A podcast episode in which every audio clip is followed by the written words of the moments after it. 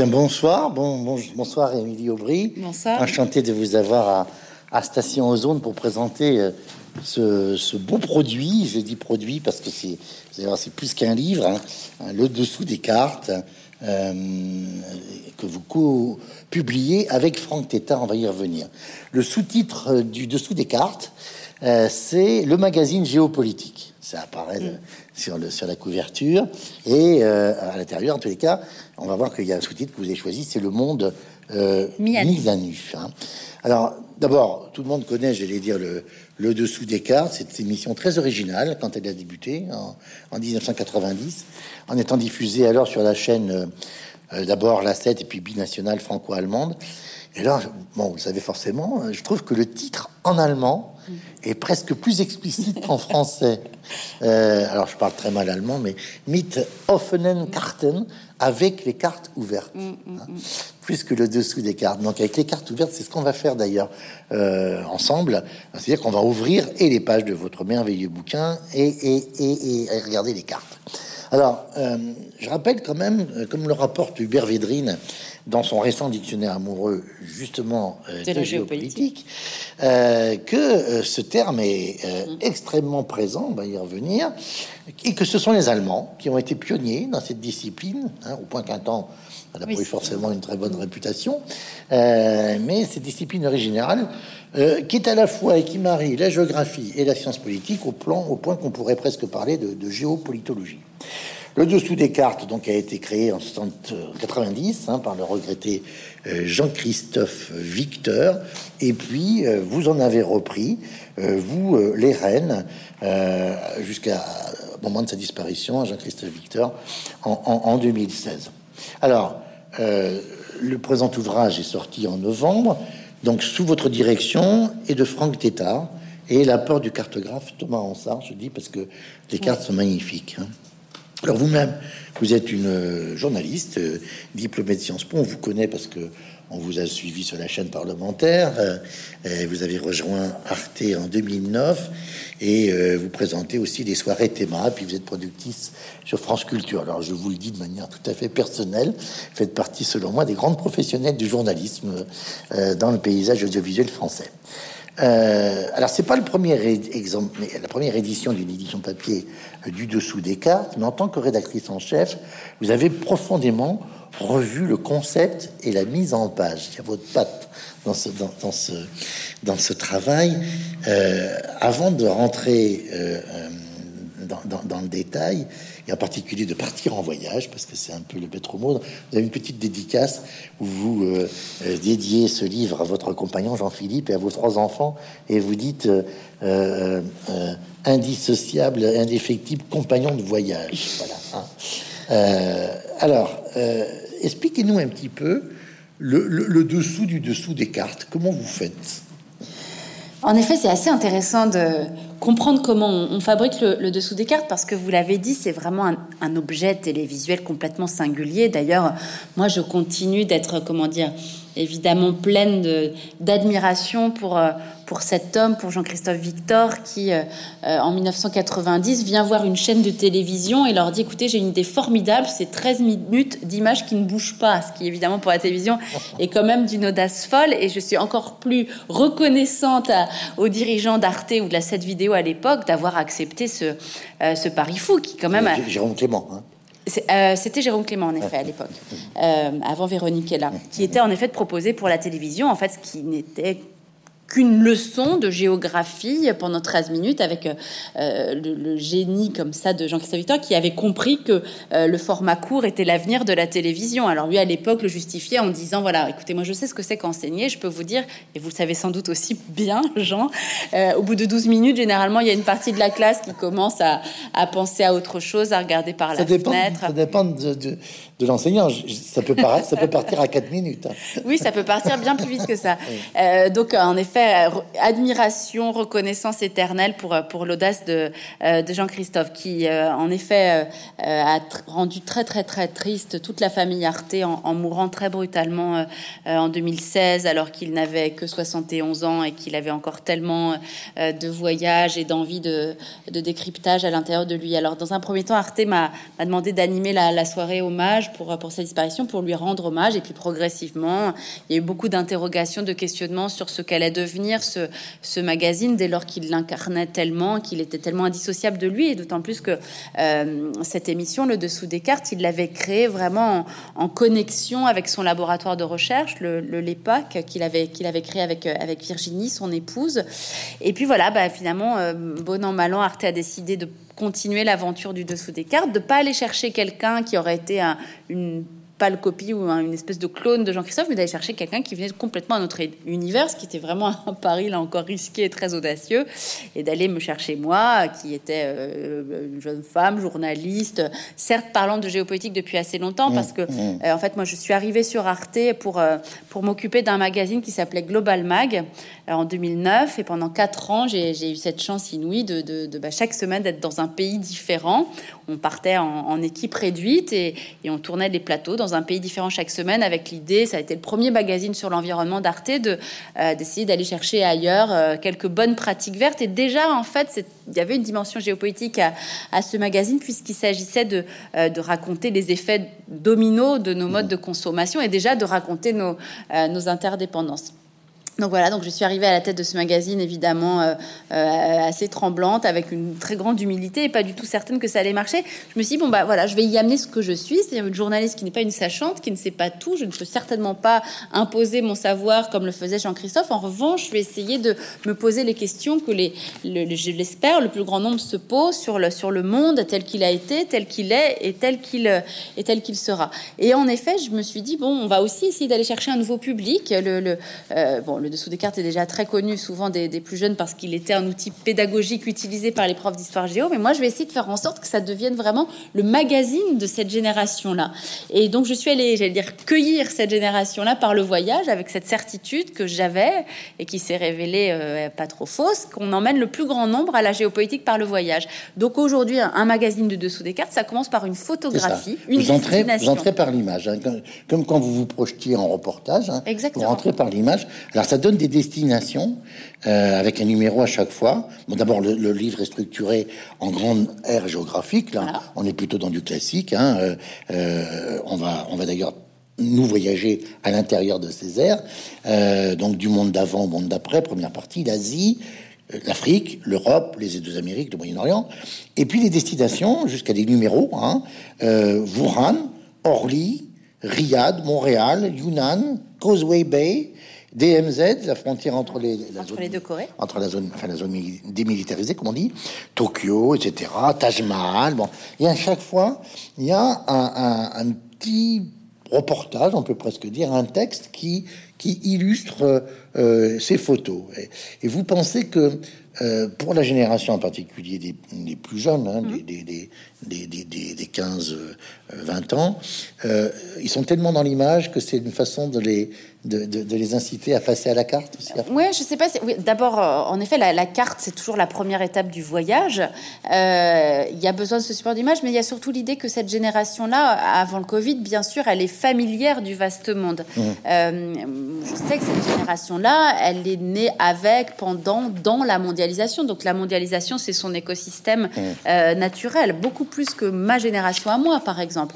Donc c'est une génération qui, notamment depuis les attentats de 2015 à Paris a parfaitement compris que ce qui se passait dans l'arc irako-syrien pouvait finir par avoir des répercussions et des conséquences absolument dramatiques euh, dans une salle de concert parisienne. C'est une génération euh, qui, avant le Covid, là encore, euh, pouvait en trois clics et pour quelques centaines d'euros décider de partir quatre jours découvrir le Kazakhstan. Il y avait cette, le, côté, le caractère disponible de ce, de ce vaste monde. c'est une génération, je ne vous apprends rien, qui vit à l'heure du numérique le numérique, précisément, est un écosystème qui se joue des frontières. J'ai été très frappée, moi, pendant le premier confinement, par le fait que cette génération-là, qui était coincée, vous savez, c'est l'époque où on avait droit qu'à un seul kilomètre, euh, bah, passait encore plus de temps que d'ordinaire sur les réseaux sociaux et que c'était la possibilité en tout moment d'être. Moi, mes enfants ados étaient connectés avec des jeunes de leur âge en Chine, juste parce qu'ils avaient cette compréhension-là euh, que ce qui se passait à Wuhan leur donnait une indication avec quelques semaines d'avance sur ce qui allait ensuite se mmh, passer mmh, mmh. Euh, chez nous. Le Covid, pour cette génération-là, plus que pour tout autre, a été l'expérience grandeur nature de notre appartenance au village global. On y vient au Covid parce que, euh, page 7 de votre introduction, je vous cite, hein, vous écrivez Voici donc, à travers ce livre un état des lieux de ce nouveau monde post-Covid Qui aurait dit qu'en quelques mois, le monde allait tel un château de cartes s'effondrer à cause d'un virus? Hommes, activité économique, transport, la planète s'est mise à l'arrêt pour le plus grand bonheur du climat. Mais après cette vitrification du monde, le voici comme mise à nu. On prend évidemment euh, le sous-titre, comme si euh, chaque État avait vu ses forces et ses faiblesses exacerbées par la pandémie, comme les tendances en germe dans le monde d'avant, déclin de l'Occident, révolution numérique, tension entre États démocratiques autoritaires, se montraient soudain à découvert. La, première question que je voudrais vous poser, parce que on aura l'occasion de, de, revenir aussi sur comment vous fabriquez ces, ces, émissions, euh, et puis euh, on, va avoir quatre thèmes. Hein, euh, l'influence de la Chine aujourd'hui. On parlera de l'Est à l'Est du nouveau, point d'interrogation, à l'Est de l'Europe comme dirait le général de Gaulle, l'Orient compliqué et le Sud déstabilisé. Et puis quatrièmement, les grands enjeux mondiaux, environnementaux et, euh, sanitaires. Euh, est-ce qu'on peut dire aujourd'hui, selon vous, Émilie Aubry, que euh, qu'un ou des États sont sortis vainqueurs de cette séquence Covid qui est loin d'être terminée? Donc c'est compliqué parce que l'histoire est en direct. Je me suis peut-être trompé, mais en, vous lisant, j'ai le sentiment que la Chine s'en est sortie encore plus forte et plus puissante, euh, encore plus sûre d'elle-même euh, et potentiellement dominatrice pour les 30 prochaines années au moins jusqu'au centenaire de l'instauration du régime communiste en, en 2049. Est-ce que c'est une fausse impression? Alors, je poserai peut-être pas les choses exactement de la même manière. Moi, j'ai la conviction que euh, on n'est pas passé brutalement du monde d'avant au monde d'après avec cette pandémie de Covid-19 et qu'au fond, ça n'a pas euh, modifié la structure des États ou leur ordre hiérarchique, etc. Mais qu'en revanche, cette pandémie de la, Covid-19, elle a accéléré des tendances qui étaient déjà en germe dans le monde d'avant. Et l'une... Dans tous les sens. L'une, dans, des tendances, positives et négatives. En tout cas, dans plusieurs secteurs. Et il y a l'une des accélérations les plus manifestes qui est l'accélération de ce déplacement du pivot stratégique des relations internationales euh, de l'Occident vers l'Orient, et singulièrement en effet euh, du monde européen ou du monde occidental au sens large euh, vers ce monde asiatique euh, dominé par la Chine. Mais en réalité, à bien y regarder, le fameux pivot stratégique, euh, c'est une notion qui date de 2008 et de Barack Obama, c'est-à-dire que dès Barack Obama et donc bien longtemps avant cette crise du Covid-19, il y a déjà ce repositionnement, cette concentration des forces géostratégiques, des réflexions géostratégiques qui nous conduisaient déjà mmh. vers l'Orient. Il est certain que dans la mesure où ce, ce virus qui bouleverse nos vies dans le monde entier, et ça, ça ne cesse d'être vertigineux, est parti euh, de Chine. Donc plus que jamais, on a le sentiment que la Chine donne le là. Or, précisément, ça vient rencontrer ce qui est l'une des grandes ambitions euh, de Xi Jinping, ce que résume très bien euh, la sinologue Alice Ekman lorsqu'elle dit que désormais, Xi Jinping, et c'est sa marque de fabrique par rapport à ses prédécesseurs, a des ambitions de puissance à 360 degrés. C'est-à-dire que ces ambitions de puissance aujourd'hui, elles s'exercent absolument dans tous les secteurs. Le géostratégique, le militaire, l'économique bien sûr, mais le soft power, euh, la guerre des universités par exemple, la façon dont la Chine a investi euh, dans le champ universitaire, oui, mais pas seulement, euh, des délocalisations de sites universitaires. On l'a vu par exemple désormais une antenne de l'université de Fudan à Budapest, dans la Hongrie de Viktor Orban, etc., etc.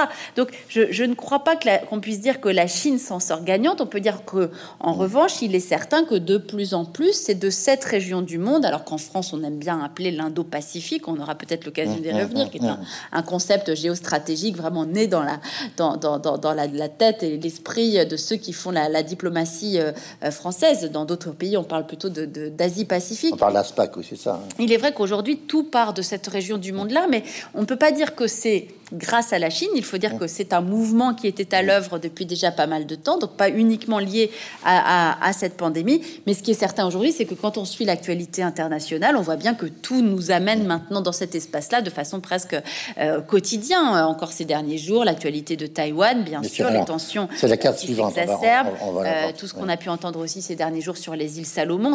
On, découvre des, des, endroits sur la carte dont on avait certainement, enfin en tout cas pour la plupart d'entre nous, jamais parlé. Euh, la première carte que l'on voit, euh, vous, la, vous, la, vous la voyez là. Hein, euh, je l'ai choisi parce qu'il y a six cartes hein, sur, sur l'influence de la Chine aujourd'hui.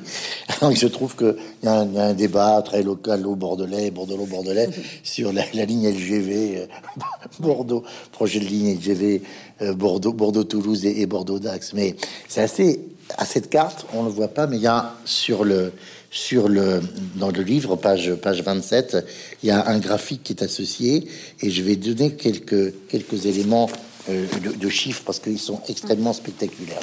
C'est donc euh, le, les kilomètres de ligne LGV euh, en Chine. Alors, pour avoir en tête, euh, euh, la ligne, le graphique euh, commence en, en, Europe en 70, il y a 0 km de ligne LGV. En 2019, on est à 10 916 ouais. km. Voilà. Bon, le reste du monde, 1976, 0 km LGV. 2019, 6260. Et la Chine, 2003, carrément rien, quasiment rien. 16 ans plus tard, 35 388 km de, de, de, de, LGV. Et vous avez d'ailleurs un petit reportage sur le tourisme mmh. en Chine, qui est, et le Yunnan. C'est vraiment très intéressant. Et d'ailleurs, et vous dites, au titre du, du, du 360 degrés ouais. Xi Jinping, il veut devenir la première puissance de, touristique voilà, au monde devant la France. Devant la France. Il y arrivera certainement dans, dans, voilà. dans, les mois et dans les années qui viennent. Alors, qu'est-ce avez... que ça veut dire, ça, ce maillage bah, vraiment intéressant ce maillage en, en LGV. C'est vraiment intéressant d'abord parce que euh, on, on, on, pouvait avoir le sentiment ces dernières décennies que le, le, moyen de transport de demain, quand on enlevait bien sûr les considérations euh, d'ordre climatique, mmh. c'était l'avion et que le, le, train pouvait être considéré vraiment comme le moyen de locomotion du monde d'avant, mmh. associé mmh. au 19e siècle, la révolution industrielle, etc. Et on voit très bien comment la Chine, au contraire, a eu cette intuition que c'est ce moyen de transport-là qui allait être l'une de ses armes fatales dans sa stratégie des nouvelles routes de la soie. Il y a encore une actualité cette semaine dans ce domaine. Euh, euh, la Chine vient d'achever un très grand euh, projet de construction d'une ligne TGV avec le Laos. Le Laos, tout Donc, petit pays. Alors, j'ai pas de pointeur, oui, pas de pointeur laser, mais on voit bien où est le Laos. Hein. Il, il, il mais... est au sud du Kunming. Hein. Voilà. Hein, voilà. Donc petit pays. On a passé le Vietnam parce qu'il y, y, a une tranche du Vietnam entre les deux. Hein. Alors, si vous connaissez un peu la géographie, petit pays très enclavé, dont toute ouais. la partie nord est une partie très montagneuse, donc ça a relevé d'un défi technologique absolument impressionnant. Je crois que sur cette ligne, alors qui précisément relie euh, le Yunnan désormais au Laos, cette nouvelle ligne de, de, TGV, il y a près de 75 tunnels. Donc vous imaginez la gabegie à la fois euh, écologique et, et, industrielle et financière qu'a qu qu représenté la construction de cette ligne de TGV. Pourquoi est-ce que la Chine fait cela? Eh bien parce qu'elle a toute une stratégie en passant par le Laos de pouvoir multiplier ses relations commerciales, notamment aussi avec la Thaïlande. Alors ça sera l'étape d'après. D'encercler le Vietnam. Exactement. Alors il y a encore le, le Mekong qu'il faut enjamber. La construction de ponts, je crois, pour, pour pouvoir prolonger la ligne n'est prévue que euh, qu'en qu 2035. Il faut savoir que ce, ce, ce chantier-là représente des milliards qu'évidemment le petit Laos n'a pas. Donc ce sont des lignes de TGV. C'est la même histoire que qu'on peut décliner comme ça. Il y en a plein d'autres exemples sur le continent africain. C'est des milliards qui sont quasiment tous mmh. investis par la Chine, ce qui crée ce qu'on appelle des murs de la dette pour ces pays-là qui se retrouvent pieds et poings liés dans une dépendance euh, financière longue, importante et, et durable. Le, le, PIB du Laos est évidemment tout à fait dérisoire par rapport à ce que représente le montant euh, de ce chantier de, de ligne TGV. Je peux vous donner un autre exemple de la dimension comme ça stratégique et symbolique de la ligne TGV dans la stratégie de puissance euh, de la Chine de Xi Jinping. Ces dernières semaines, euh, la propagande chinoise diffusait un petit clip, alors que j'ai eu l'occasion de voir, très bien fait, presque un peu touchant, un peu bouleversant comme ça, qui représente un projet de ligne de TGV qui relierait la Chine à Taïwan avec la construction de l'équivalent euh, d'un tunnel sous la Manche, sauf que là, en l'occurrence, ce serait dans ce détroit euh, de Taïwan. Vous savez qu'à certains endroits, on est à moins de 200, on a, il y a juste près de 200 kilomètres hein, certains, ouais. à certains endroits. Alors évidemment, il y a là, oh, 100 km, c'est la, la, Voilà, exactement. Donc évidemment, vous imaginez bien qu'il n'y a aujourd'hui aucun projet de ce genre entre la Chine et, euh, et Taipei, avec, vous savez, cette courageuse présidente taïwanaise, Tai Ing-wen, qui se bat c'est vraiment David contre Goliath, cette petite mmh, Chine mmh. rebelle contre ce mastodonte chinois. Mais donc, sur ce clip de propagande, on a le sentiment que le chantier est enclenché, qu'il sera terminé en 2035. Et on voit des enfants ou des adolescents qui disent, et en 2035, on pourra par le train aller découvrir la baie de Mamie. Alors, je ne sais pas comment on dit Mamie en chinois, mais mmh. ça fait évidemment référence au fait qu'il y a aujourd'hui des familles qui sont séparées par ce détroit, même s'il y a beaucoup de circulation. Hein. Par ailleurs, il y a beaucoup d'étudiants chinois, beaucoup d'étudiants taïwanais qui vont faire leurs études en Chine, des, échanges économiques qui sont très importants. Mais ça dit bien euh, comment la Chine de Xi Jinping, mm. comment Pékin conçoit ces lignes de TGV comme euh, l'occasion de constituer un incroyable maillage mm. euh, reliant les hommes, reliant évidemment les intérêts commerciaux et créant également des interdépendances financières. Donc c'est des exemples d'actualité qui disent un peu tout sur cette carte. Alors là, cette carte, elle, est, j'allais dire, elle est plus géostratégique, hein, mm. quasi militaire, puisqu'on voit bien ligne de défense aérienne, ligne de défense de front. Et pour bien comprendre, quand on parle des incursions euh, très nombreuses dans l'espace aérien, euh, par, par, dizaines et par dizaines. Hein, euh, alors on voit bien que l'armée de l'air chinoise teste hein, la, résilience et la, et la, et la capacité de, de, de, de réponse taïwanaise, au point que Joe Biden a quand même dit que l'armée américaine pourrait éventuellement ne pas rester inerte, inerte par rapport chose, à cela. Voilà, bon alors c'est impossible de faire de, la, de, la, projection, mais quand on voit ce que les Chinois ont fait sur les paracels, sur euh, euh, les îles euh, juste plus, plus, plus proches, Sparkley évidemment, oui, voilà, avec ces, ces, îlots, ces îles quasiment mm. construites mm. ex nihilo avec des pistes de, de, de, longue distance. Est-ce que c'est ce qu'on appelle des bruits de bottes, à votre avis euh, Ou est-ce que ça pourrait aller jusqu'à euh, euh, des moments plus chauds, enfin de bataille? Écoutez, pour qui a des doutes sur la détermination de la Chine de Xi Jinping, il suffit de voir ce qui s'est passé à Hong Kong, toutes choses égales par ailleurs, puisqu'on sait très bien que l'histoire et, les statuts juridiques de ces territoires sont évidemment très différents. Mais on peut vraiment considérer aujourd'hui que euh, la transformation de Hong Kong en ville chinoise quasiment comme une autre est aujourd'hui achevée. C'est-à-dire depuis cette fameuse loi sur la sécurité intérieure qui a permis à la Chine de Xi Jinping, j'allais dire, de parfaire euh, cette, cette, euh, cette récupération euh, de, C'était quand même écrit. C'était écrit, mais il faut voir quand même le, côté à la fois extrêmement méthodique et rapide avec lequel tout mm. ça s'est passé exactement comme cela avait été annoncé. Donc je pense qu'il n'y a absolument aucun mm. doute à avoir sur le fait qu'il y a cette ambition aujourd'hui chevillée au corps du régime chinois de récupérer Taïwan à l'horizon euh, qui a été euh, indiqué. Alors après sur la motivation que pourraient avoir les États-Unis à intervenir si jamais en effet il y avait une véritable opération militaire de la Chine de Xi Jinping pour récupérer Taïwan, il y a, il y a des analyses, des interprétations qui sont diverses. Euh, je pense qu'il faut pour cela suivre ce que donnera l'état de l'opinion publique américaine dans les mois et les années à venir. Là, depuis le retrait catastrophique des États-Unis d'Afghanistan, lorsque on regarde les sondages américains, lorsque l'opinion publique américaine est sondée sur euh, est-ce qu'elle serait prête à voir euh, l'Amérique intervenir, il y a plutôt une majorité de oui qui se dessine. Comme s'il y a aussi une, c'est très intéressant d'ailleurs, c'est-à-dire que les, les Américains ont contribué à provoquer ce retrait américain du Moyen-Orient parce qu'il y avait euh, désormais le côté absolument insupportable de voir ces milliards dépensés si loin euh, de l'Amérique. Et puis il y a eu tout ce qui s'est passé évidemment avec le slogan euh, trumpien de, America Great Again et qui s'est traduit par ce, désengagement américain. Mais malgré tout, il y a cette prise de conscience de l'opinion publique américaine que parce qu'aujourd'hui la puissance de demain se joue dans cet endroit-là du monde, l'Amérique doit être présente et, si besoin, intervenir. Il faut bien sûr rappeler qu'aujourd'hui, si on fait, si on essaie de jauger le rapport de force militaire dans cette région-là du monde, il reste pour l'instant à l'avantage des États-Unis, dès lors qu'on considère la force militaire euh, américaine avec également la présence de ses alliés dans la région, bien sûr l'Inde de Narendra Modi, bien sûr le Japon, bien sûr euh, l'Australie. Vous avez suivi évidemment euh, l'actualité à AUKUS, qui ne s'explique que comme cela. on, va, on, va, le voir tout de suite. Le désaveu, le désaveu français dans cette histoire avait peu d'intérêt. Il ne s'agissait pas d'humilier ou de blesser la France. Et d'ailleurs, on, on, voit tout de suite parce que cette carte est passionnante parce qu'elle nous donne les bases militaires. hein. Ouais. C'est exactement, j'enchaîne sur ce que vous venez de dire, Émilie. Les bases militaires chinoises, on voit, et, et états-uniennes, hein, et les routes maritimes. Et puis vous voyez, euh, sous la forme d'un bateau dessiné, la fameuse qu'on appelle les grandes flottes américaines, hein, la septième flotte. Alors, Là encore, on voit que pour le coup, en termes d'encerclement, c'est plutôt la Chine qui est encerclée que l'inverse. hein. Quand, quand on regarde à partir de, de- de- du nord de l'archipel du Japon euh, ju- jusque- jusqu'à la jusqu'à Singapour, euh, on est avec des bases euh, euh, otasiennes, si Ouais. je puis dire, hein, euh, qui sont qui sont très importantes.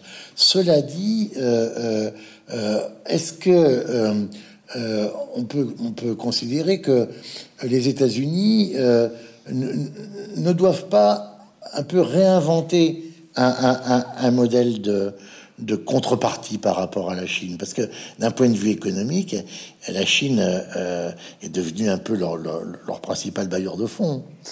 Oui, mais d'ailleurs, c'est toujours. euh, on peut jamais se contenter, quand on s'intéresse à cette région-là du monde, de faire ce que je viens de faire, c'est-à-dire de jauger le rapport de force d'un point de vue purement militaire.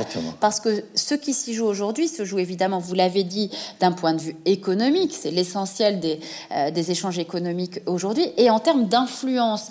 Alors, d'ailleurs, c'est bien que vous ayez choisi cet extrait, ce, ce- ce bout-là de la carte, parce que c'est très intéressant de regarder le monde océanien, par exemple. Ou de regarder aussi du côté de la Nouvelle-Calédonie qu'on voit en bas de la carte. Pourquoi est-ce qu'aujourd'hui la France veut rester ce qu'on appelle une puissance du Pacifique? Précisément parce que ça se joue aussi en termes d'influence. Pourquoi d'ailleurs euh, il y a eu toutes ces, ces- ces- ces affaires de lobbying chinois en Nouvelle-Calédonie, alors même que vous le savez, il y a ce référendum qui aura lieu le 8 décembre prochain, parce que la Chine de Xi Jinping, au fond, a le génie euh, de la, du jeu d'échecs dans cette région du monde. Et c'est très bien que si la France perd euh, la Nouvelle-Calédonie, bon alors il lui reste encore Wallis et Futuna et comme ça quelques autres territoires, elle perd en influence. Aujourd'hui, l'influence, elle se joue sur une approche multifactorielle, l'approche militaire, Systé- l'approche économique, systémique, véritablement systémique. euh, économique, militaire et aussi en termes d'influence. Je ne sais pas si vous avez suivi ce qui s'est passé ces, ces derniers jours sur les îles Salomon, mais là encore, c'est très intéressant. Allez-y, allez-y, les îles. Salomon, en 1983, faisaient partie des rares États à avoir reconnu Taïwan. Vous savez que euh, il y a cette espèce d'aberration diplomatique. On est obligé de choisir son camp. Si on reconnaît Taïwan, on peut pas reconnaître la Chine, on peut pas reconnaître Pékin et, et- et inversement. Avec des hypocrisies, puisque Avec des hypocrisies des, des faux, des faux bureaux, des fausses Exactement. ambassades. qu'on peut avoir un bureau, une représentation de La Taipei France, la qui France, n'est par pas une représentation de, de Taïwan. Donc en 83, les îles Salomon reconnaissent, euh, reconnaissent Taïwan. Et puis ensuite, il y a un changement, il y a de multiples changements des régimes. Et je crois que c'est en, en 2018, finalement, le nouveau régime, le- le- les nouvelles forces politiques en place aux îles Salomon abandonnent leur soutien à Taïwan et euh, reconnaissent Pékin. Et là, on ne sait pas très bien encore l'expliquer, c'est en train d'être analysé.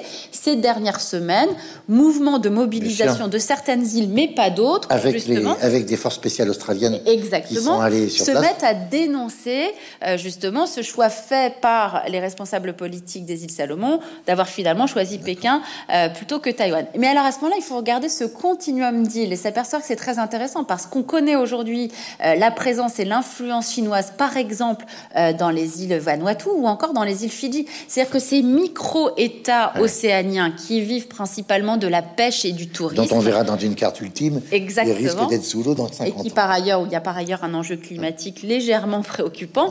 Euh, ces espèces de cailloux, de ces plages paradisiaques, on en connaissait d'ailleurs généralement que cela. Au mieux, on savait que c'était des puissances importantes pour les, réserves halieutiques, etc. Deviennent des cailloux stratégiques. Oui. Exactement comme vous l'avez dit tout à l'heure euh, pour les Paracels ou les Spratlys. C'est-à-dire que puisque cet endroit-là est désormais le centre du monde, voyage au centre de la Terre, comme aurait dit euh, Jules Verne, tous les enjeux de cette bataille comptent. Les enjeux militaires, les enjeux Alors, commerciaux et les enjeux d'influence. d'autant, et, et, et il y a quelqu'un à la librairie Mola qui connaît particulièrement bien cette, cette, cette zone, c'est, c'est Mathilde de Mola, mais euh, euh, euh, d'autant que, euh, comme disait Jean-Claude Guilbault à une époque en parlant des confettis de l'Empire, Mm. quand on regarde ces îles, en particulier la Polynésie française, hein, y compris Papette et, et, et Bora Bora et les Marquises, euh, si on ajoute les zones économiques exclusives, Voilà. euh, avec les fameux 200, 200 km, la France devient quasiment la deuxième Ouais. puissance maritime au monde. Absolument. Parce que c'est ce qu'il y a sur l'eau, mais ce qu'il y a aussi au fond de l'eau en termes de ressources. Oui, c'est la fameuse bataille des ZEE, les, zones économiques exclusives.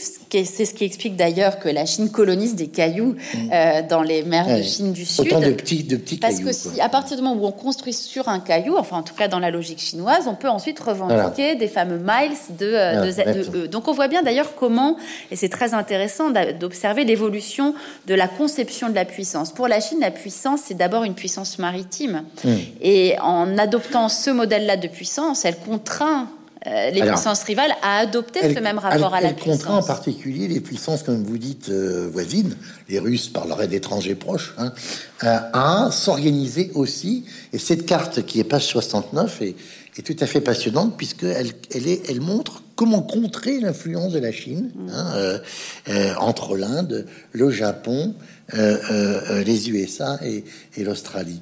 Et on sent, on, on, sent bien que à la fois sur mer mais bien sûr sur Terre du côté de l'Himalaya, il y a une, une forme là de, de, de, de, containment, on va dire, hein, à l'ancienne, de, de, la Chine. Euh, quel est le rôle de la France là-dedans? Vous avez parlé tout à l'heure. De l'Indo-Pacifique. Voilà. Eh bien, la, France a, a ce, ce, qui pour moi relève d'une ambition louable, mais peut-être un peu fantasmagorique, a cette ambition de pouvoir jouer un rôle intermédiaire. Alors d'ailleurs, on a, retrouve la même réflexion au niveau européen, c'est-à-dire comment faire pour ne pas se retrouver coincé ou pris en otage dans cette nouvelle confrontation euh, sino-américaine. Donc la France a l'ambition de pouvoir nouer des liens particuliers, notamment avec l'Inde de Narendra Modi. C'est pour ça qu'on a pu voir une, mmh. rencontre très médiatisée entre le président Macron et, et, Narendra Modi. Et le Premier ministre indien. Hein. Exactement. Ou euh, d'avoir également de nouer comme ça une relation très privilégiée avec le Japon. Alors, on l'a fait beaucoup avec Shinzo Abe, on tentera certainement de le faire avec, avec, euh, euh, le, nouveau, Et, enfin, il y en a eu un prêt, il y en a de nouveau euh, un depuis les dernières élections législatives.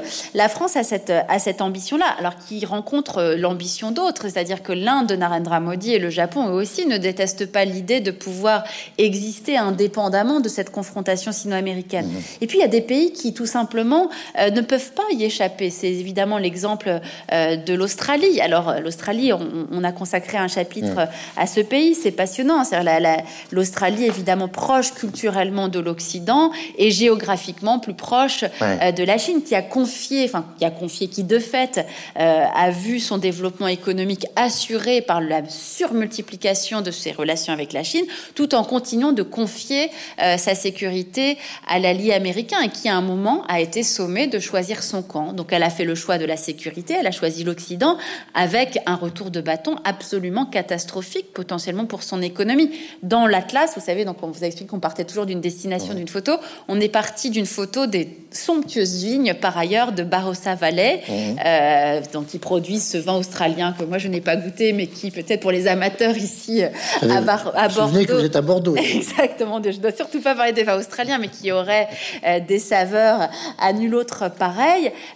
L'Australie avait réussi à devenir cinquième exportateur de vin euh, au monde, justement parce que euh, les Chinois découvraient les charmes du très bon vin rouge et, que les consommateurs chinois étaient devenus ces consommateurs privilégiés. Et eh bien depuis que, d'une certaine manière, l'Australie a été choisie, a été sommée de choisir son camp, il y a eu des retours de bâtons commerciaux absolument terribles et aujourd'hui euh, un véritable mur commercial, mur douanier qui empêche, qui paralyse l'Australie dans ses possibilités d'exporter son vin avec des conséquences économiques absolument catastrophique. Donc il y a des pays qui ne peuvent plus euh, éviter cette confrontation et d'autres qui espèrent encore y échapper. La France, vous l'avez dit, mais aussi le Japon, mais aussi euh, l'Inde. Sauf que tout ce qui est en train de se mettre en place d'un point de vue géopolitique raconte qu'il sera très difficile d'échapper à cette confrontation en réalité. Alors ce qui est intéressant, c'est pour ça que le chapitre, par exemple, sur l'Australie, c'est choisir son camp, c'est ce que c'est ce que vous avez donné comme titre. Effectivement, la photo est magnifique. On voit des, des kangourous euh, au milieu. Au milieu, c'est la 9. Euh, il y a quelque chose que j'ai que j'ai relevé. Vous voyez l'Australie, mm. on, la voit là euh, en jaune. Elle est bien en bas à droite de la photo. Mm. Et vous avez la photo, la, carte suivante. Vous dites, il faut pas considérer que l'Australie est dans cette situation en bas à droite. down under. Hein, down under. Hein. Parce que parce qu'elle est effectivement dans une autre position. Alors, l'intérêt de se décentrer comme ça, c'est effectivement, j'allais dire, c'est pas qu'on remette le clocher au milieu du village, mais on, on parle différemment des choses. L'Australie, c'est quand même, on a découvert dans l'actualité française avec traversé cette affaire AUKUS, ces sous-marins et AUKUS. C'est quand même un acteur essentiel en termes de puissance militaire, etc. Oui, c'est l'Occident du bout du monde. Alors, en effet, vous l'avez dit, nous souvent, évidemment, on est tous fous amoureux de cartes dans l'équipe du dessous des cartes et on aime beaucoup. Je ne sais pas si vous connaissez quelqu'un qui s'appelle Christian Gratalou, euh, qui est un peu. Euh, qui a travaillé beaucoup. Euh, euh, grand historien des cartes. et, sur l'histoire mondiale. Hein. Exactement, et sur l'histoire mondiale. Avec Pierre Saint-Caravelle. Voilà, nous on appelle ça, c'est notre petit livre rouge à nous au-dessous des cartes. On a tous le petit gratalou sur nos bureaux. Rouge et bleu. avec le Duby, c'est voilà, c'est nos deux Bibles et c'est nos deux. Très, bonne lecture. on, a, hein. ouais, on a très saine lecture.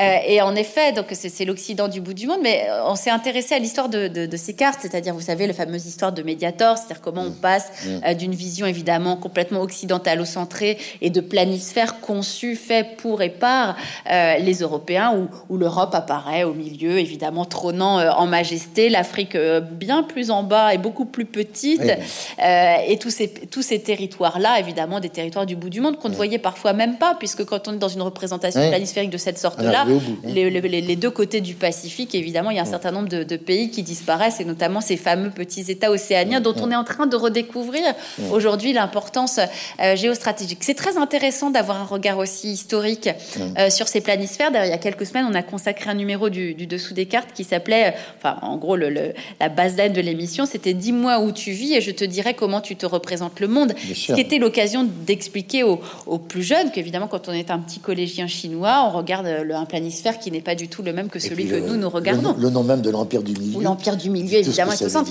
Mais il y a aussi des géographes australiens qui se sont amusés à se mettre au centre, justement, ce qu'on appelle des représentations down under. Et nous, on essaye de plus en plus dans l'émission d'avoir recours à nos planisphères européo-centrés ou occidentalo-centrés, mais aussi de regarder des, des représentations du monde sino-centré, parce qu'aujourd'hui, évidemment, on est dans un rapport de force qui nous oblige aussi parfois à regarder le monde comme la Chine, elle, regarde le monde. J'imagine que vous allez me parler de l'Arctique. Plus tard, un peu ah, plus tard. bien. Là, on a l'impression quasiment euh, il y avait il y a pas très longtemps euh, à votre place euh, les deux qui, qui ont repris Corto Maltese. On a l'impression d'être exactement dans l'univers de Corto Maltese et c'est assez passionnant. Mais c'est aussi quelque part le conflit entre les États-Unis et le Japon pendant la deuxième guerre mondiale. Car quand on regarde, ils sont arrivés très très très près hein, de, l'Australie, hein, les Japonais. Hein, donc c'est c'est intéressant aussi dans le dessous des cartes d'avoir une, une, approche euh, historique co-géographique en quelque sorte. Hein. Oui, oui, bien sûr. Et puis de s'intéresser aussi, parce qu'on on est comme ça dans une obsession médiatico-politique qui fait qu'on est tout le temps en train de regarder justement cette nouvelle guerre froide se jouer entre Pékin et Washington. Mais quand on s'intéresse un peu à cette région du monde, il y a d'autres États qui sont absolument passionnants. Par exemple, le rôle diplomatique que veut avoir l'Indonésie dans cette région-là du monde. Premier pays musulman au monde. Exactement, notamment dans la crise birmane. Vous savez ce qui est en train de se passer euh, en Birmanie, les malheureux Birmans qui ont fait l'expérience courte de la démocratie avec Aung San Suu Kyi avant euh, un énième coup d'État militaire qui fait qu'aujourd'hui euh, les malheureux démocrates essayent de défendre ce qu'ils ont découvert de la démocratie dans la rue et souvent au péril de leur vie, mais c'est bien sûr autre chose qui est en train de se mettre, euh, de se mettre en place. Et eh bien l'Indonésie essaye de jouer un rôle diplomatique dans cette crise birmane, justement pour que la résolution de la crise birmane puisse échapper à ce choc des puissants entre Joe Biden qui rappelle l'importance du camp démocratique, vous savez qu'il y a ce grand sommet des démocraties qui essaye d'organiser, et de l'autre, la Chine de Xi Jinping, qui essaye de défendre une, relation, une vision des relations internationales où elle soutient plutôt évidemment euh, la junte militaire avec euh, quelque chose qui va bien à la junte militaire, qui est que lorsque la Chine ne se soucie jamais, ne se mêle jamais des affaires intérieures d'un pays. Elle va commercer avec, euh, avec les pays avec lesquels elle nous des liens, mais elle ne se mêle pas mmh. des affaires mmh. politiques. Donc voilà un petit un, un pays intéressant à observer. Alors vous voyez, Émilie, sur le côté droit de la carte, on voit pas euh, ce qu'on va voir maintenant, puisqu'on voit l'Amérique centrale, et on va s'intéresser à un des verrous, à une des portes de cette zone incroyable qui est l'océan Pacifique, c'est le verrou de Panama et le canal de Panama, parce que d'une certaine façon, c'est intéressant aussi de regarder ce qui se passe à la porte, quoi. Hein, le, le, péage, si je puis dire, l'accès, euh, c'est assez fondamental. Alors cette carte est passionnante parce que elle nous montre, en particulier par ce par ce zoom, hein, le trafic au canal de Panama mm. euh, par la route 2018. Euh, Alors on a vu les conséquences pour l'Europe de ce porte-container en travers du canal de Suez, hein, canal de Suez. Là, on imagine ce que ça serait aussi euh, si une des écluses du canal de Panama euh, explosait ou si. Euh, oui, dans, le dessous des cartes, on essaye toujours à la fois de, de, commencer par poser les, les fondamentaux, j'allais dire, en géographie, en histoire, avant d'entraîner le plus grand nombre vers, vers l'actualité géopolitique. Moi, je suis fascinée par l'histoire de ce canal de Panama. Bah, construction, là, on parlait tout à l'heure de, de, ce nouveau TGV qui allait relier le Laos au, au Yunnan chinois, mais là encore absolument incroyable. Il faut quand même se souvenir qu'avant la construction de ce canal de Panama, il fallait des mois et des mois. Bah, il fallait contourner toute l'Amérique du Sud et qu'aujourd'hui, euh, on gagne, on gagne des jours. Et je crois qu'avant, il fallait, euh, il fallait 21 euh, jours et que maintenant, il faut, il faut une dizaine d'heures. Donc, c'était absolument vertigineux d'imaginer ce que ce type d'infrastructures peuvent avoir changé. Or, la Chine de Xi Jinping, en effet, elle a une fascination pour ces lieux-là, ce que j'appelle moi, en effet, des, des nœuds géopolitiques mmh, ou mmh. des nœuds géostratégiques, de la même manière qu'elle investit, vous savez, dans certains ports européens. C'est le fameux exemple de Gênes ou c'est l'exemple du Pirée. Donc, ou Djibouti. Ou Djibouti. Donc, ce qu'on raconte dans le livre, c'est comment, en effet, désormais, on, croise de plus en plus de Chinois au bord du canal de Panama. Comment la Chine de Xi Jinping, comme on l'a dit tout à l'heure pour les micro-États océaniens, a l'intelligence stratégique d'aller justement euh, chercher ces, ces, zones qui sont ces verrous géostratégiques et, et, nous, des, ce qui s'appelle des, vraiment des deals avec les dirigeants de ces pays-là, qui passent par des relations commerciale par des prêts, donc souvent à la constitution de ce que j'ai appelé tout à l'heure ces murs de la dette. Mais c'est vrai que aujourd'hui, quand on, se promène sur les bords du canal de Panama, il y a beaucoup d'écriteaux, de choses écrites en chinois, de chantiers écrits en chinois, parce que voilà encore une région du monde où la Chine a compris l'intérêt qu'elle pouvait avoir euh, d'investir. Ça dit aussi quelque chose d'un désengagement euh, américain dans cette euh, zone du monde qui pourtant a longtemps été considérée comme sa chasse gardée.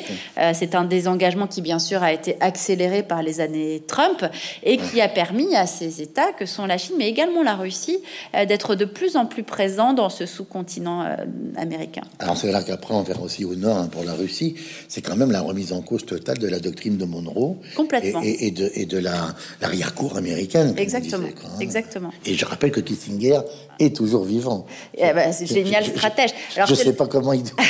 Alors cela dit, bon, il y, y, a eu ce, désengagement euh, assumé et revendiqué de Donald Trump dans cette région-là du monde. Euh, on voit bien que Joe Biden essaye de revenir en arrière, au moins sur le discours. Euh, il y a maintenant la mise en avant d'une diplomatie, des valeurs, etc., qui s'exerce de nouveau dans cette région-là du monde. On pense notamment vis-à-vis du Mexique, par exemple. il y a eu un discours tenu sur l'immigration qui est très différent de Trump à Biden. Biden a remis de l'humanité dans sa politique migratoire, notamment en disant que désormais il n'y aurait plus de séparation des mineurs étrangers, notamment en, voilà, en désormais on peut rester sur le sol euh, états-unien pour euh, demander euh, éventuellement le, droit d'asile, ce qui n'a pas été possible pendant les années Trump. Donc avec quand même un, discours de reconquête diplomatique qui se joue beaucoup sur le, sur le terrain des valeurs. Certains pays. C'est ce que j'allais dire, on n'est pas au même niveau. Tout non, on est sur le terrain des valeurs davantage. on a le pragmatisme et le réalisme chinois, et de l'autre côté, la diplomatie américaine assez classique, hein, des missionnaires. Quoi. Hein.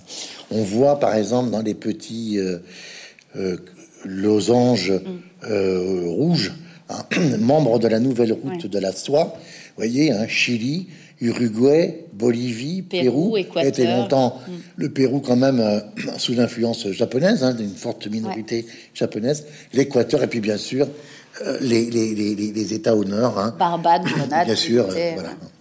Alors, on change complètement d'air géographique et, on passe euh, à ce que j'ai appelé à l'est du nouveau, pour d'interrogation en, référence à, Eric Maria Remarque. Il y a une première carte qu'on va voir qui est, alors pour le coup, qui peut surprendre, euh, mais vous l'avez Ah. intitulé euh, Un pied russe en Baltique. Ah, vous allez nous parler de cette. Alors, vous savez qu'il faut pas dire, en- surtout pas enclave, sinon les géographes Ah sont furieux. Il faut parler d'exclave, hein, bien sûr, puisqu'il y a cette ouverture sur la mer Baltique. Kaliningrad, ce petit territoire qui, moi, me fascine complètement, qui s'est longtemps appelé Königsberg, du La temps où la il. patrie de Caen. Voilà, la patrie où est enterré, je crois toujours encore, Oui. euh, Emmanuel, Et qui, ne, et qui- Emmanuel et Kant. qui ne sortait pas, qui faisait le tour de ce rempart de Königsberg. Donc, endroit complètement fascinant où on croise encore comme ça des. Vous y êtes allé, vous connaissez Non, j'y suis pas allée, mais je dois vous dire que Franck Tétard, avec qui j'ai fait le livre, a consacré sa thèse à Kaliningrad. Ah, et donc, on a eu Ah. l'occasion d'en parler très Ouais, souvent ensemble. Et, et j'avoue que je me suis beaucoup intéressée à ce territoire. Ça faisait partie des endroits où j'avais envie d'aller. Alors, vous voyez, euh, la, la petite tache bleue, Ouais. euh, ça sont, sont les lacs de Mazurie. hein.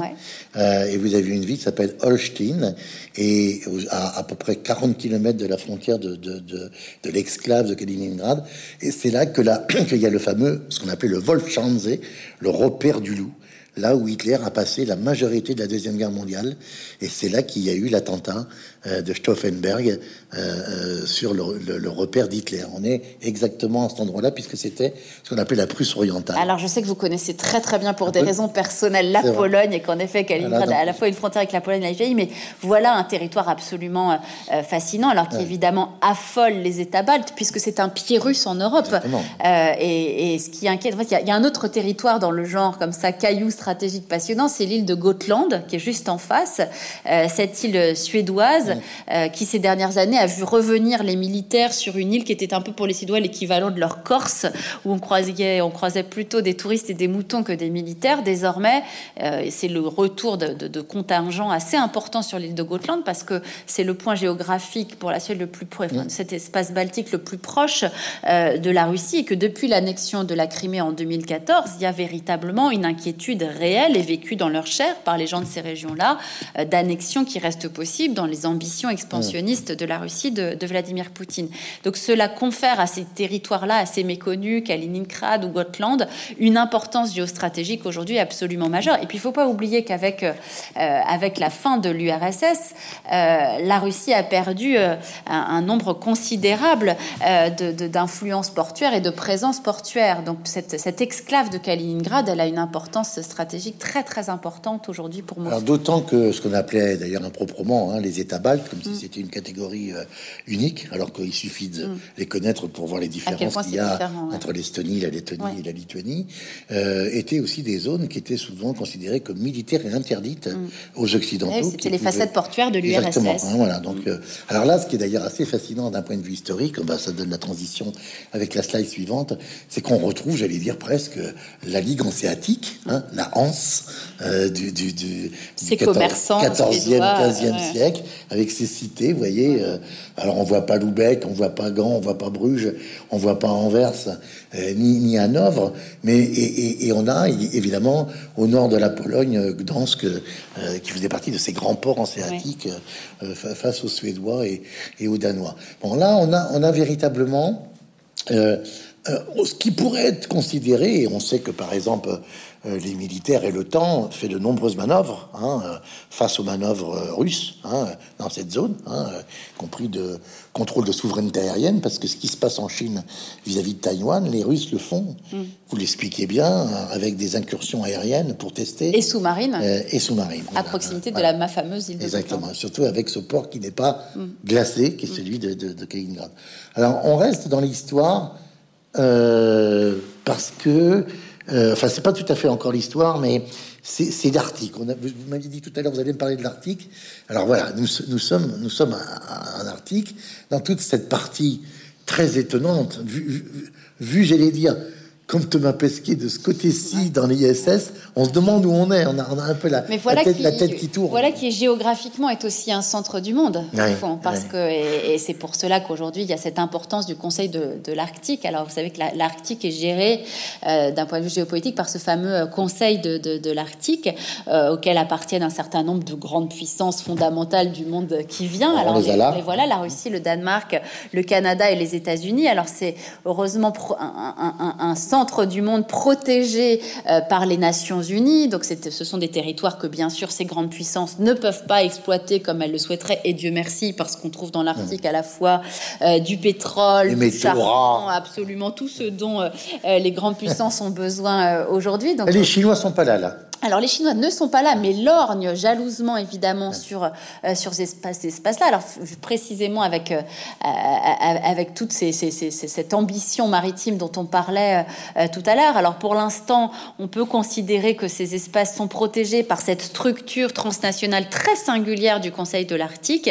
Mais certains disent aussi qu'à l'heure du réchauffement climatique et ces nouvelles, vous savez, ces fameuses autoroutes du Nord qui vont s'ouvrir. Alors c'est le fameux très bleu là. Voilà, exactement. Il va falloir. Il faut dire ce que c'est. Bah, ce sont ces fameuses autoroutes qui vont évidemment complètement potentiellement rebattre. C'est le passage du nord-est pendant du passage du nord-ouest mythique, j'allais dire qui relève presque de Jack, de Jack London, mais le passage du nord-est, ça veut dire très concrètement la déglaciation et la fonte de la banquise qui permet et qui permettrait, comme vous dites, qui ouvre ce qu'on appelle ces nouvelles autoroutes maritimes et qui, qui changent évidemment à la fois, euh, qui changent tout en termes de route commerciale et qui changent tout en termes d'influence, par exemple pour la Russie, qui évidemment se retrouve alors dans une, absolument au centre et dans une position de force commerciale qui n'a échappé à personne et d'ailleurs qui n'a pas échappé non plus à la Chine de Xi Jinping. Très intéressant, je trouve toujours d'essayer de jauger ces relations entre ces deux-là. Euh, entre connivence et entre concurrence. Et notamment en, termes de concurrence commerciale, si la Russie euh, accédait en, j'allais dire en, puissance maîtresse d'ouvrage de cette nouvelle autoroute, ça changerait certainement singulièrement ses relations avec la Chine de Xi Jinping en termes de concurrence. et alors, euh, on reste sur l'Est parce que là, on va passer vite. Bon, euh, mais j'allais dire, que la Russie veille évidemment, d'ailleurs, jalousement, à, empêcher la Chine de se rapprocher de ce fameux Conseil parce on voit bien qu'en particulier, la façade russe, hein, qui va quasiment de, de, l'ex euh, terre de Magadan et du Goulag, hein, de, la, Sibérie la plus la plus extrême orientale jusqu'à la mer Blanche et jusqu'à euh, euh, la mer de, jusqu'à Saint-Pétersbourg et Mourmansk, euh, cette façade russe, elle, elle, a le temps de voir passer des bateaux. Hein.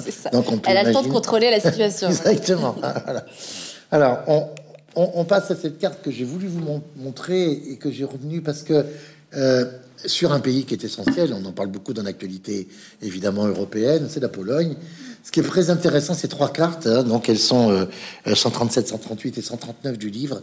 La première, et je vous la laisse commenter, mm. c'est ce qu'on peut appeler le glissement stratégique de la Pologne euh, après 1918, puisque la Pologne, je rappelle, est redevenue indépendante le 11 novembre 1918, après la fin du fameux trois Hein, entre la Prusse, la Russie et l'Autriche. Mais puisque vous êtes, je crois, très proche de, la Pologne dans votre vie personnelle, je crois qu'il y a une, une, espèce de plaisanterie euh, chez les Polonais qui est de dire dans, dans, dans, une autre vie, nous demandons une autre position géographique sur la carte, quitte à avoir un, destin moins glorieux, mais peut-être aussi moins tragique. Je, vous confirme. Et autre plaisanterie, puisqu'on en est, on parle, c'est que euh, vous avez sur la carte de droite ce qui a été la Pologne russe et la Pologne prussienne. Donc la Pologne, ce qu'on a appelé la Pologne A et la Pologne B, pour analyser les résultats, je crois, des élections je voudrais présidentielle de 2015. Voilà, c'est ça, c'est 2015. Mmh.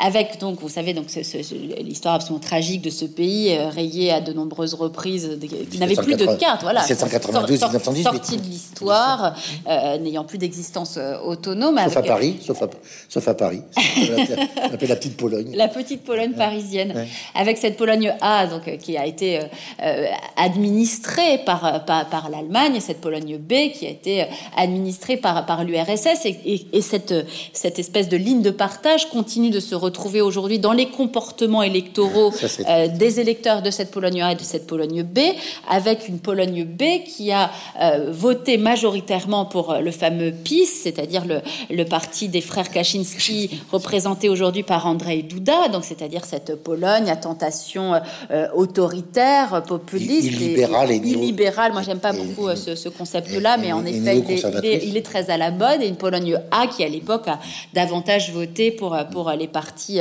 libéraux, par exemple le parti de Donald Tusk, vous savez, l'ancien président du Conseil de l'Europe, ancien Premier ministre, qui espère désormais incarner l'opposition à André Duda dans, dans le cadre des prochaines, des prochaines élections. Ce que je trouve toujours très intéressant, c'est que c'est vrai que si on regarde cette carte, on voit qu'une moitié de la Pologne aujourd'hui, d'une certaine manière, tourne le dos à, à l'Europe. C'est de s'en référer à, vous savez, c'est l'actualité de ces dernières semaines avec euh, cette déclaration euh, du gouvernement polonais qui était de décréter qu'il n'y aurait plus euh, la suprématie du droit européen sur le droit polonais. Et malgré tout, des sondages qui ont montré que 80% aujourd'hui des Polonais restent attachés justement à cette, à cette, domine, à cette suprématie du droit européen sur, sur le droit polonais. C'est très intéressant, je trouve, malgré tout, qu'il y ait encore cette, cette conscience européenne et cette, cet attachement européen qui soit inscrit euh, dans l'ADN des Polonais, alors même qu'on peut avoir le sentiment électoralement qu'une moitié d'entre eux regardent déjà euh, vers un autre modèle politique. Je me permets de compléter parce qu'on voit bien qu'il faut regarder la carte aussi avec les évolutions et on voit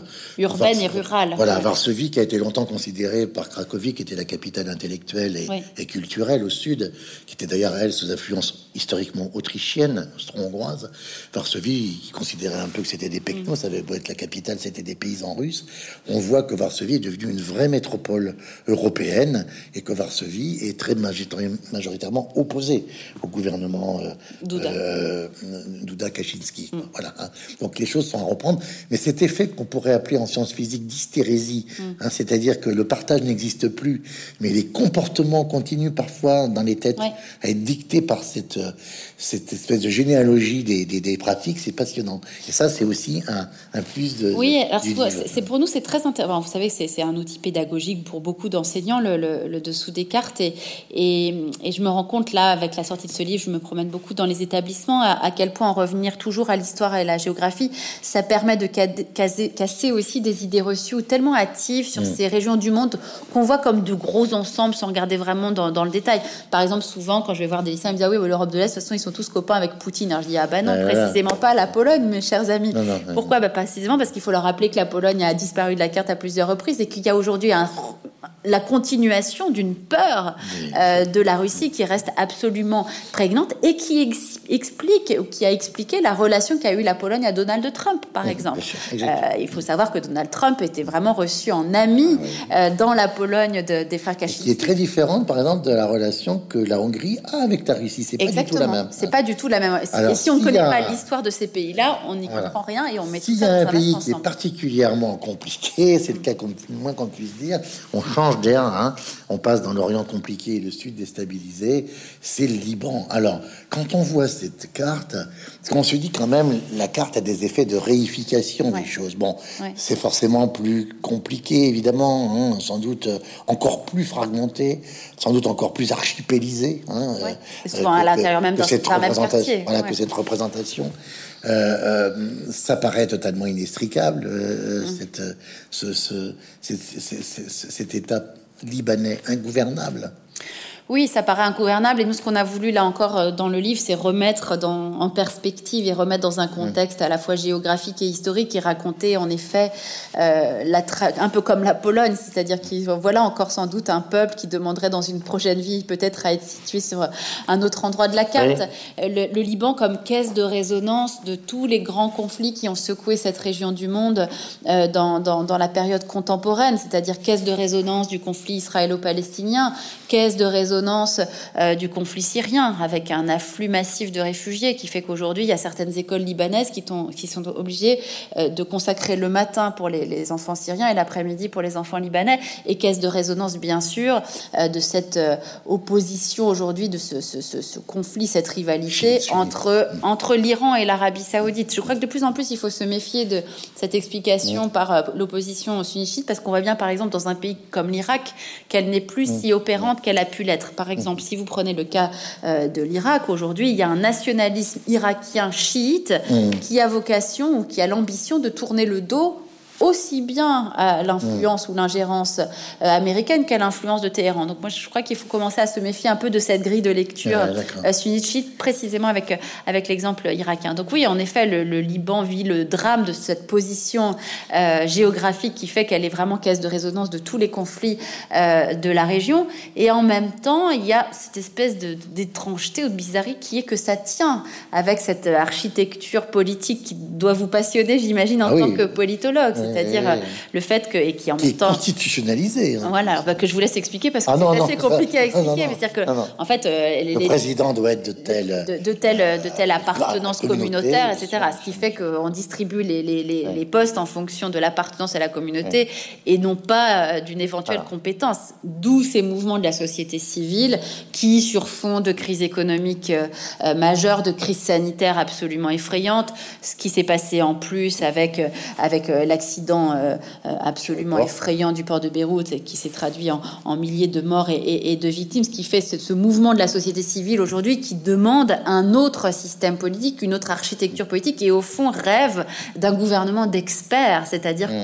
qu'on donne le pouvoir en fonction d'une expertise thématique et non plus en fonction d'une appartenance euh, communautaire. On voit bien aussi la façon dont les deux grands parrains de la région, l'Iran et l'Arabie saoudite, continuent d'intervenir. Alors moi j'aime bien toujours revenir à l'actualité, n'oublions pas que je suis journaliste, pourquoi est-ce que euh, Emmanuel Macron choque en ce moment tout le, toute la planète en allant euh, saluer Mohamed Ben Salman, alors même que depuis Khashoggi, on, avait quand même considéré qu'il n'était plus vraiment fréquentable, parce que la diplomatie française sait à quel point elle a besoin aujourd'hui euh, de Riyad pour essayer espérer essayer de bah, maintenir son influence et une sorte d'équilibre au Liban. on est exactement dedans, à croire qu'on a vraiment minuté. on a répété pendant des heures. et donc là, c'est tout à fait passionnant parce que d'abord, on voit là encore cette complexité de la péninsule arabo-persique, comme on dit, ou arabique, qui n'est pas que l'Arabie saoudite. Hein. Euh, il y a tout un tas d'États qui sont essentiels hein, autour. On sait, on voit, on voit aujourd'hui le poids du Qatar, les Émirats Arabes Unis, ce qui se passe au sud avec avec la, la, la guerre la guerre au Yémen, le, le sultanat d'Oman qui est dans un statut très particulier, différent. Très intéressant à observer. D'abord, je, je, connais bien, j'y suis j'y suis allé euh, beaucoup. C'est très intéressant. Alors ce que vous appelez cet arc chiite quand même. Euh, qui est un croissant, alors je sais pas s'il faut l'appeler infertile, euh, mais qui est quand même tout à fait euh, euh, évident. En tout cas, d'un point de vue géographique, qui est évident, qui, se, qui se constate d'un point de vue géographique et qui, euh, pour les experts de cette région, ce que je ne suis pas aujourd'hui, est un peu plus discutable, justement parce qu'il y a, il y a l'exemple, il y a l'exemple irakien. Je suis contente que vous montriez Oman parce que ça, j'ai eu l'occasion d'y aller pour, euh, dans le cadre du livre et toujours parce que je suis très intéressée par ces petits espaces qui, qui passent un peu sous les radars, alors même qu'ils jouent des rôles diplomatiques ou géostratégiques absolument majeurs. Donc, Oman, qui, de par sa position géographique aurait pu être sommé de choisir et de et rallier le, euh, évidemment la proximité des Émirats ou, de l'Arabie Saoudite et qui en fait cultive sa singularité euh, depuis. de Suisse.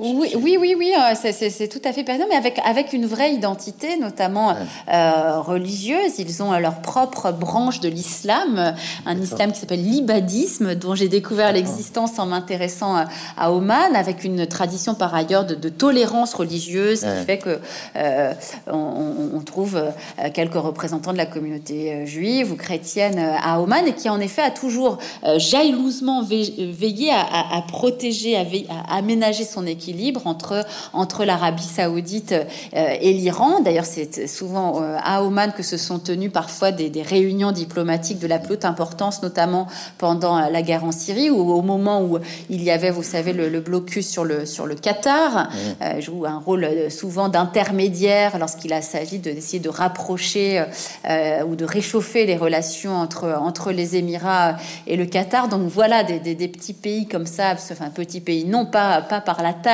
mais, mhm. mais par leur, euh, leur manque de notoriété internationale, voilà le genre d'État qu'il est très intéressant à observer quand on euh, s'intéresse au-dessous des cartes. Une place stratégique, puisqu'on est à l'entrée du golfe. Euh, ah bah absolument. Avec, avec en effet le Mascate qui est situé tout près du fameux détroit d'Ormuz, par lequel circule évidemment une, une, part fondamentale de, du commerce international.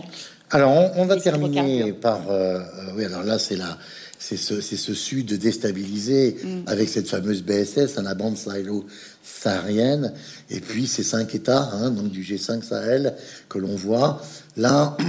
Bon, c'est l'actualité constante, hein, euh, permanente, euh, qui associe complètement la France, bien sûr, mm. euh, avec des menaces de déstabilisation qui, qui, qui, vont jusque aujourd'hui le Sénégal, la, la, la, la Guinée, qui sont à l'extérieur hein, de, la, de la zone Acmi Boko Haram, mais, mais, mais on voit bien que tout ça est d'une très grande porosité. Quoi, hein. Il y a l'enjeu sécuritaire, en effet, qui, qui, qui, a déjà bougé par rapport à l'époque où nous avons préparé, euh, préparé ces cartes, avec euh, euh, l'enchaînement des coups d'État au Mali, une dégradation très importante et très préoccupante des relations entre le Mali et la France, avec alors les Russes qui poussent. On n'appelle pas ça le retrait français comme on parle de retrait américain en Afghanistan. On parle dans la diplomatie française de repositionnement de la, euh, de la mission Barkhane, mais le fait est qu'on qu'aujourd'hui la présence française au Mali euh, ne cesse d'être euh, contestée. Alors non pas parce qu'elle a failli particulièrement sur un plan sécuritaire, mais parce que il y a un tel, une telle fragilité des missions régaliennes dans ces États-là du monde que, euh, que toute collaboration devient quasiment impossible.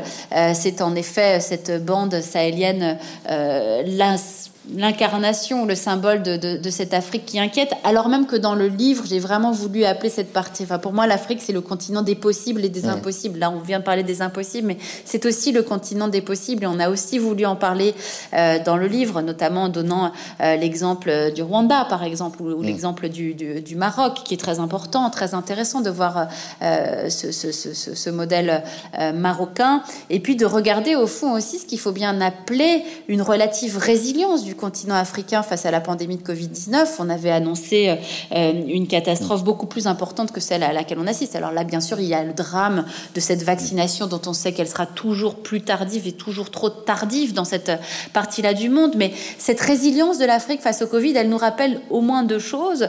Euh, d'abord, c'est le fait que ce, cet, endroit du monde est habitué aux crises, contrairement à nous, et qu'au fond, lorsqu'ils vivent des, des moments de tension sanitaire ou de tension tout court, ils en ont l'habitude, ils en non la culture. Ça a été l'occasion aussi de se souvenir euh, de la formidable vitalité démographique euh, de l'Afrique avec cette jeunesse africaine qui explique aussi la résistance au virus. Quand on sait qu'un certain nombre de pays euh, a une jeunesse où la majorité du pays a moins de 25 ans, on comprend pourquoi aussi il y a cette, cette résistance face au virus. Et puis il y a tout ce qui se passe du côté des idées, bouillonnement intellectuel du côté des idées, dont nous sommes, nous, occidentaux, obligés de tenir compte. La restitution aujourd'hui des œuvres à des pays comme le Bénin, par exemple, disent quelque chose euh, d'une France-Afrique qui est déjà morte, au fond, qui est déjà morte, et qui, toute la question étant de savoir si ces influences européennes ou occidentales en Afrique vont être remplacées, en effet, parce que certains appellent déjà euh, la Chine-Afrique, la Chine qui tisse euh, son maillage dans, sur ce continent-là aussi, comme on a pu le voir sur d'autres continents, avec les mêmes logiques, des constructions ferroviaires, des constructions... L'attrait des terres rares, etc. Exactement, mais avec sinon le, même genre de, j'allais dire, de protocole, et avec le financement et la construction euh, d'infrastructures. Et puis, vous l'avez dit, la présence de la Russie au, travers de ces fameuses milices Wagner, dont on pense qu'elles sont euh, en train d'opérer, notamment euh, dans un pays comme le Mali. Voilà un, continent absolument passionnant à observer, à la fois pour ses possibilités et pour ses impossibilités. Alors là, pour le coup, on passe au dernier thème. Hein. on va voir trois cartes. L'étendue de la banquise, on avait dit qu'on en parlerait, et la fonte de la banquise. Ça, ça nous amène aux grands enjeux mondiaux et environnementaux et sanitaires. Euh, donc ça, c'est page 39. Euh, vous voyez comment la carte montre de manière spectaculaire cette diminution de, la banquise, l'ouverture donc de ces nouveaux passages, passage du nord-est, passage du nord-ouest, passage du nord-ouest étant dans l'équivalent du, nord-Canada, hein, euh, au, nord du, du Yukon. Et, on voit comment finalement euh, ça redessine un espace qui peut être complètement euh, euh, différent hein, de ce qui a constitué les, les cinq ou six derniers siècles. Oui, quand on sait que la dégradation du climat ou le réchauffement climatique va deux fois plus vite dans, dans, dans ces endroits-là du, du, du, globe, évidemment que l'enjeu climatique est l'un des enjeux centraux euh, euh de notre ouvrage. On, on en a listé quelques-uns. Euh, le déplacement, ça sera aussi peut-être en guise de conclusion. Euh, ce sont les quatre grands enjeux euh, du monde qui est et du monde qui vient. On en a cité quelques-uns. le déplacement du centre de gravité des relations internationales de l'Occident euh, vers l'Orient. L'enjeu démocratique, on en a parlé au travers de, de, la Pologne, qui je crois s'est intensifié aussi avec cette crise du Covid et cette guerre des récits, au fond, euh, euh, et ce camp de la démocratie qui essaye de structurer Joe Biden face en effet à une Chine qui essaye de vendre un modèle politique qui est celui de la dictature. Et puis, et puis vous l'avez dit, oui, l'enjeu, l'enjeu climatique auquel on, on, a consacré de nombreuses émissions, avec toujours nous ce souci qu'on a de. Alors là, il se trouve que vous montrez. Alors, je, je, je, oui, je change involontairement. Ouais parce que je pense que ça montre bien les différences du monde justement, Exactement. par rapport à cela. Oui, alors, encore que là, bon voilà, vous, vous nous montrez le, le, Groenland et l'Afrique, et nous, on a eu à cœur aussi dans le livre d'expliquer que le, le, dérèglement du climat, c'est maintenant et c'est pour tout le monde. Alors évidemment avec des variations importantes, mais ça me paraît important toujours de le rappeler parce que pendant trop longtemps, vous savez, vous comme moi, comme nous, on a vécu avec les, les, les diagnostics du GIEC, on avait tout, toujours le sentiment que c'était pour plus tard et que c'était pour plus loin. On a l'impression en effet que ce sont les malheureux Africains ou, le, ou des pays comme le Bangladesh qui vont être recouverts par les. Nous, on a eu à cœur de, montrer justement que le dérèglement, c'est maintenant et c'est pour tout le monde, que nous aussi, désormais, même dans nos contrées qu'on pensait protéger, on vit des événements climatiques extrêmes, on vit euh, des étés, des canicules qui vont être de plus en plus compliqués, qui, euh, qui induisent des, conséquences sur, notre santé. On voit bien à quel point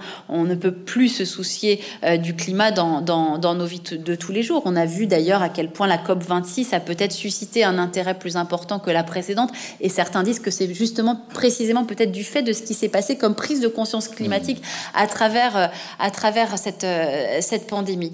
Euh, mais bien sûr que l'enjeu le, climatique a une importance considérable dans, dans, dans notre ouvrage et qu'aujourd'hui, euh, faire de la géopolitique, c'est évidemment en permanence et quasiment pour tous les sujets, euh, inclure euh, de préoccupations la Chine, qu'on retrouve dans quasiment ouais. tous les chapitres de ce livre, et l'enjeu climatique. Ouais. Alors on va terminer par une, on en parle en ce moment d'ailleurs dans l'actualité immédiate, euh, par une carte qui nous parle d'une pandémie oubliée, qui a pourtant été évidemment centrale. La dernière grande pandémie, c'est le sida, parce que j'ai pensé que c'était important de terminer ouais. sur cette, sur cette, sur ce, pas ce contrepoint, mais on parle tellement ouais. du coronavirus. Donc euh, euh, cette carte, elle est tout à fait passionnante parce que elle montre quand même que euh, aujourd'hui, euh, sur la totalité de la planète, il y a 38 millions d'habitants en 2019 qui sont infectés par le VIH. Et j'ai regardé à quoi ça correspond. Ça correspond à la totalité de la population du Canada. C'est comme si tous les Canadiens étaient infectés par le VIH. Euh, non, mais vous avez rappelé, raison de le rappeler. Moi, c'est un sujet qui me tient à cœur. D'ailleurs, je suis marraine du site d'action. Et, ah, et en janvier, on va de nouveau euh, euh, participer à la, à la ouais. campagne de, de, mobilisation. Il faut saluer les équipes du site d'action qui disent bien que d'année en, en, année, c'est toujours de plus en plus difficile parce qu'en effet, comme vous l'avez dit, on a le sentiment d'une épidémie oubliée. Mmh. D'ailleurs, notre atlas euh, s'ouvre sur un chapitre consacré à l'histoire et à la géographie des épidémies pour se souvenir bien sûr du sida, mais pour se souvenir Avec aussi de ce qu'ont pu être les épidémies de peste noire, de choléra. C'est toujours important d'avoir un peu de, de, recul au moment où on est dans une époque. Évidemment, je ne vous apprends rien, mais vous savez voilà. le fameux syndrome de l'ardoise magique, ah. euh, c'est-à-dire qu'une actualité euh, chasse l'autre et qu'on a l'impression que la, la, la pandémie Covid-19 est une espèce de tragédie euh, de notre époque euh, auquel les autres époques n'auraient pas eu droit. Moi, je le dis beaucoup aux jeunes. Je leur dis, écoutez, n'ayez pas le sentiment que vous êtes une, une génération ou une jeunesse maudite. Ayez, euh, n'ayez pas la mémoire courte, regardez en arrière. Et c'est souvent d'ailleurs aussi l'occasion de leur rappeler cette chance inouïe que nous avons de vivre à l'heure de cette science-là, c'est-à-dire ouais. se souvenir de combien de temps on, il a fallu vivre avant, avec la peste noire avant de réussir à l'éradiquer et de voir comment là, en quatre mois ou presque, euh, la science occidentale, la science mondiale a été capable de mettre au point euh, un vaccin, le Pfizer, mais on pourrait aussi citer les vaccins chinois ou même les vaccins russes d'une certaine manière. C'est très important d'avoir toujours ce recul de l'histoire, ce recul de la géographie, et je crois, et peut-être en guise de conclusion, que c'est ce qui a ce qui garantit et ce qui explique la pérennité du dessous des cartes, euh, c'est qu'au fond, on n'a rien inventé de mieux que d'en revenir toujours aux faits. Et à l'heure des fake news, se réfugier dans ce monde merveilleux qui est celui des cartes, des chiffres minutieusement vérifiés, parce que je rappelle que le dessous des, chaque émission du dessous des cartes, ça commence par une collaboration avec un chercheur, c'est-à-dire que je vends un sujet. Je... Vous, vous me disiez à peu près trois semaines. C'est presque deux mois de travail ah, deux en mois, fait. Deux, mois de travail pour Voilà, si j'ai d'un coup envie de faire une émission sur la Pologne dont on parlait à l'instant, je vais commencer par aller identifier le meilleur universitaire sur le sujet. Il va nous livrer une note de 20 000 signes, une vingtaine de documents. Ça veut dire qu'on peut tout sourcer, on peut tout vérifier. Voilà, donc je crois que c'est pour cela aujourd'hui que une émission comme le Dessous des cartes est une sorte de valeur refuge. Je crois que c'est pour ça que, euh, que ce livre, de nouveau, a su rencontrer son public. Et ce qui me fait très plaisir, c'est que c'est un public de plus en plus jeune. C'est pour ça aussi, je crois, que la géopolitique s'est inventée comme discipline au baccalauréat, parce que sur fond euh, de crise climatique, euh, sur fond de révolution numérique, sur fond de crise du Covid-19, eh bien, on a besoin de se penser dans le monde.